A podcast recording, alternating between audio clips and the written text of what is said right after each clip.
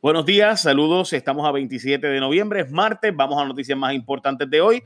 No sin antes decirle que eh, recuerden que esta noche ya hizo Rayo X a las 10. Hoy tenemos un programa bien interesante. Eh, más adelante les doy detalles. Pero el contrato de la Biblioteca Virtual de Educación es un mal chiste, un algarete. Antes de hablar de eso, quería hablarles también del caso de Héctor O'Neill, donde se había estado rumorando que había negociaciones y que se iba a declarar culpable. Bueno, pues el FEI dice que no, que sí puede haber conversaciones, pero que están bien distantes todavía de una posibilidad de negociación para que se declare culpable. Sobre el contrato de biblioteca virtual de educación, gente, de verdad que los números son números bien cuestionables. Se habla de 22 millones por mantenimiento de la página al año. Si usted busca la biblioteca virtual, es una gran idea, es bueno que tengamos una biblioteca virtual, que los padres puedan ver los, los libros de sus hijos en todo momento, eh, etcétera, que puedan entrar a internet y ver los libros, etcétera. Hay que ver cuánto costaron esa licencia de esos libros, pero 22 millones de dólares anuales por esa página, sin duda, es un es una cantidad absurda de dinero. Eh, de hecho, eso se, se, hizo en WordPress, o sea, no, eso es gratis. Eh, y el team costó 29 dólares, así que 22 millones de dólares. Hello. Eh, programadores expertos y grupos de programadores expertos en Puerto Rico hablan de que una página parecida es la página de la Casa Blanca y cuesta 3 millones al año. So, mm, un costo de 22 millones suena bien difícil. Hay que ver la licencia de los libros y cuánto valen, pero 22 millones al año. Uf, bueno, Ricky canta más positivo, siempre positivo, más que José Noguera. Dice que la estadidad llega pronto, ahora con esto del proyecto de, de que va a hacerse un plebiscito supuestamente estadidad, sí o no. La verdad es que honestamente, para mí, a mí me parece todo un paquete, porque tampoco va el plebiscito ese es avalado por el Congreso de Estados Unidos. Recuerden que ellos empezaron con que en el 2012 se había llegado ya a un mandato por la estadidad, luego de que el plan Tennessee, luego de que un plebiscito de aval federal, luego de que eh, aún si no hubo aval federal, no importa, lo vamos a hacer, luego de uno de territorio incorporado, luego que Rob Bishop dice que iba a hacer vistas públicas para aprobar el proyecto, no se hizo, después no se, no se aprobó el proyecto, no se hicieron ni siquiera vistas públicas y que ahora hay una carta de varios congresistas diciendo esta idea sí o no, whatever, gente, ahí está la historia, si la quieren leer en el nuevo día también en el vocero. El secretario de Vivienda decía que como eran chavos federales se podía pagar mucho, pues como ustedes recordarán, hace nueve meses, exactamente un día como hoy, hace nueve meses y medio, exactamente nueve meses y medio, eh, el secretario de Vivienda le dijo a Valeria Collazo Cañizares de Jason Rayo X, pues que los chavos eran federales y aprobados por los federales. O problema de los federales, el que estuviera sobrepagando en tu hogar renace. Bueno, pues ahora resulta que el New York Times está publicando esto y no solo el New York Times, sino eh, pues, prensa de derecha conservadora como The Daily Caller también están hablando de que se está sobrepagando en Puerto Rico. De hecho, The Daily Caller menciona a Whitefish como otro ejemplo del malgasto de fondos públicos en Puerto Rico y cómo se le paga al intermediario muchísimo más de lo que realmente vale. Así que ahí está la historia. De nuevo, recuerden que el presidente Trump quiere cambiar la narrativa. Los demócratas están diciendo, ah, Trump, abandonaste a Puerto Rico y para el 2020 esto va a ser un issue. Trump está tratando de cambiar la narrativa de, no, no, no, yo no abandoné a Puerto Rico, es que allá se malgastó los chavos. Mira, le dimos tantos chavos y mira lo malgastado y lo mal que están haciendo eso. Y eso pues es parte de, recuerden que Trump dijo que va a cortar o que quisiera cortar los fondos federales. Yo honestamente todavía no entiendo cómo el presidente eh, no ha recibido una visita del gobernador de Puerto Rico para aclarar sus dudas. Pero pues, allá veremos.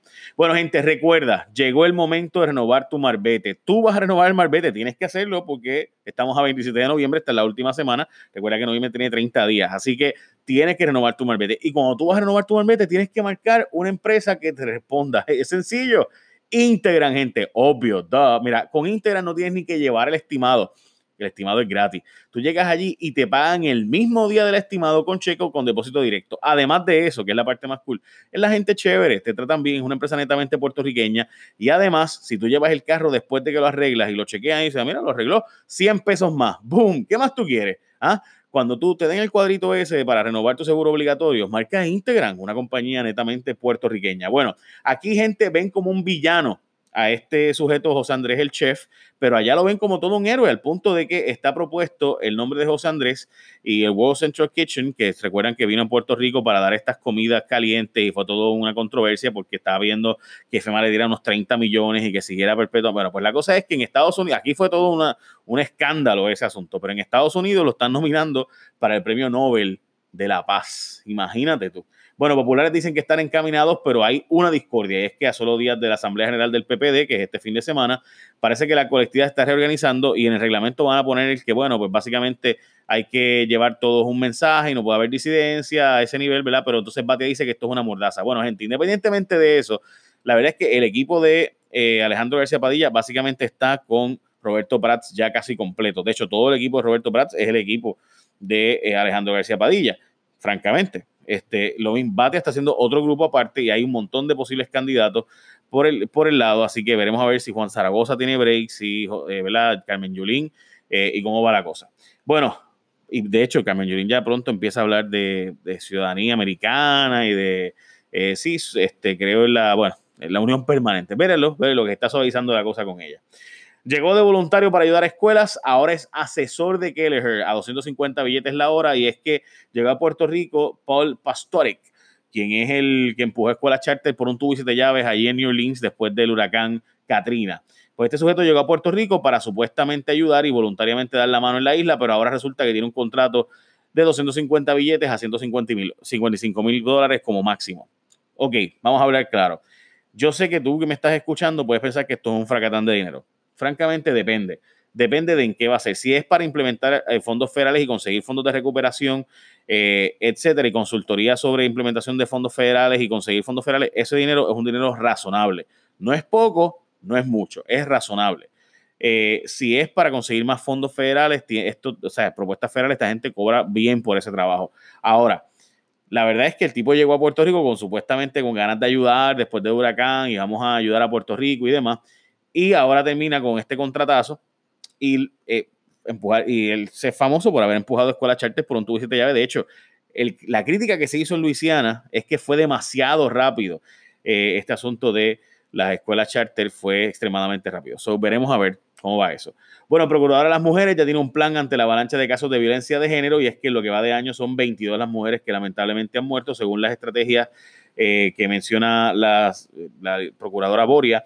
Eh, habla de adiestramientos a fiscales y policías, del manejo efectivo de casos de violencia doméstica y agresión sexual, la implementación del currículo del programa de escuelas coeducativas y readestramiento de los protocolos de órdenes de protección, pero descartó la posibilidad de implementar la perspectiva de género en las escuelas públicas de Puerto Rico. So, hmm, ya tú sabes. Bueno, gente, no todo está perdido. Aparecen posibles compradores de Sears y de Kmart ante el sorpresivo anuncio de todas las tiendas Sears y Kmart de Puerto Rico de que van a estar a la venta, pues ya hay propuestas para comprarlas, gran parte de ellas, excepto tres que están ya cerrando, pero aparenta ser que las restantes están haciendo tan... Bueno, recuerden que el CEO de Sears está planteando que él va a comprarlas, o sea que veremos a ver cuál es el plan allí en el Tribunal de Quiebra. Bueno, el tribunal también deniega la desestimación de cargos federales a Hilton Cordero tras siete años tras la reja. Es comisionado de la Policía Municipal de San Juan que recuerden que fue encontrado culpable por actos lascivos de enviar, transportar, vender, distribuir, publicar, exhibir o poseer material obsceno y producción de pornografía. Pues hace unos meses la defensa de Cordero buscó que desestimaran los cargos, eh, básicamente alegando que hubo doble exposición, pero se lo desestimaron. Eh, en peligro, pensionados de la UPR le van a quitar el poder sobre sus pensiones y es que el reglamento de la UPR propuesto le va a quitar las facultades a la administración de los fondos de pensiones de los pensionados y se lo va a pasar a la Junta de la Universidad de Puerto Rico. O sea que en vez de ser los pensionados los que velen por sus pensiones, va a verlos en el plan la Junta de la Universidad. ¿Cuál es el problema con esto? Que la Junta de la Universidad dice, ah, lo que pasa es que en los estudios actuales que tienen actualmente, que dicen que eso es, que el, fondo está bien y que tiene 49 de cada, de cada 100 dólares que necesita y que el plan estaría 100% fondeado si el gobierno le pagara, o sea, estuviera 100%, contendría todos los fondos para poder pagar todos los beneficios a los profesores y demás retirados de la Universidad de Puerto Rico, eh, pues eso es falso y que esos estudios están mal hechos y que se partieron de premisas falsas y que por eso es que realmente no se puede dejar la administración a los pensionados. So, ahí está, ¿verdad? El cuento de los dos lados el de la Universidad de Puerto Rico y el de los pensionados diciendo que le quieren quitar sus fondos de pensiones. Bueno, aprobaron una ley para dar clases de señas, pero ¿y los chavos dónde están?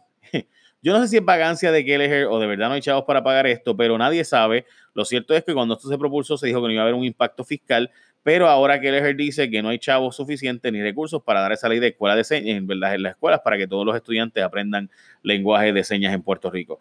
By the way, aparecieron los chavos para los bomberos, pero como siempre, la culpa es del diablo. El gobernador dice que consiguió los chavos para mantener los 45 bomberos, eh, o al menos eso dice, ¿verdad? El líder de, los bomberos del sindicato de bomberos, y apareció el millón. Pero hay que esperar que la Junta lo apruebe. Pero yo no entiendo si el gobernador dijo que, él iba a pagar si la autorización de la Junta del Bono Navidad, porque no puede pagarle a estos bomberos.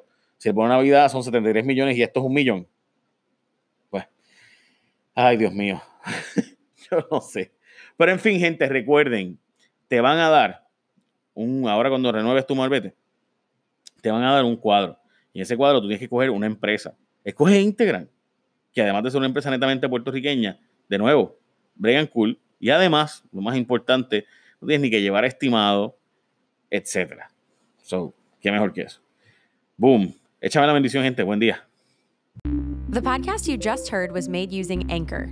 Ever thought about making your own podcast? Anchor makes it really easy for anyone to get started. It's a one stop shop for recording, hosting, and distributing podcasts. Best of all, it's 100% free. Sign up now at anchor.fm slash new. That's anchor.fm slash new to get started.